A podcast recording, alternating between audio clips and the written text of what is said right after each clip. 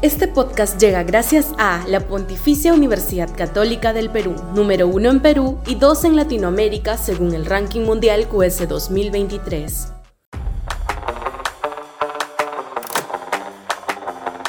Gracias contra la democracia. Sudaca, Perú.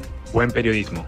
Hemos sido críticos de la Junta Nacional de Justicia en algunas de sus decisiones, en particular en su protección a la ex fiscal suprema Zoraida Ábalos, pero ni aún ese hierro tremendo puede justificar la salvajada institucional que se pretende perpetrar en el Congreso al buscar sumariamente la remoción de la Junta Nacional de Justicia en base a argumentos baladíes y que no disimulan los afanes autoritarios de un poder del Estado desatado y sin control. Porque no estamos ante una vigilancia selectiva, como eventualmente correspondería, sino ante un manotazo que lo que busca es que el Congreso, en base a la mayoría hechizas que ha obtenido y que ha descubierto el inmenso poder que administra, vaya poco a poco capturando todas las instituciones a su, alcance. Lo intenta ahora con la Junta Nacional de Justicia, lo hará después con los organismos electorales y sabe Dios que otras caerán en sus garras posteriormente.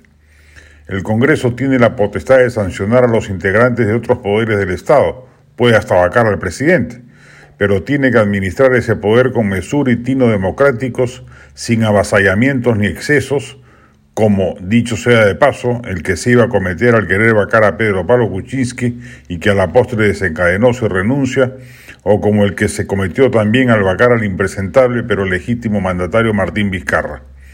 Zoraida Ábalos estuvo bien e inhabilitada. ¿Cometió una ligereza la Junta Nacional de Justicia al salir en su defensa? Sí. ¿Pero es eso razón suficiente para que el Congreso renueva a todos sus integrantes?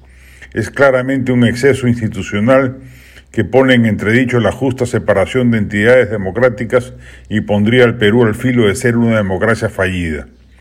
En un Estado democrático y en sus instituciones principales deben coexistir distintas líneas de pensamiento y admitirse inclusive su disputa. Emprender una racha, aprovechando el poder alcanzado en el legislativo, con la sorprendente complicidad de bancadas de izquierda, constituye un abuso de poder sobre el que la ciudadanía debe estar alerta. Hay ocasiones en que la vigilancia ciudadana debe activarse.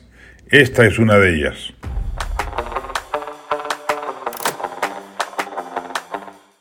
Este podcast llega gracias a la Pontificia Universidad Católica del Perú, número uno en Perú y dos en Latinoamérica según el ranking mundial QS 2023.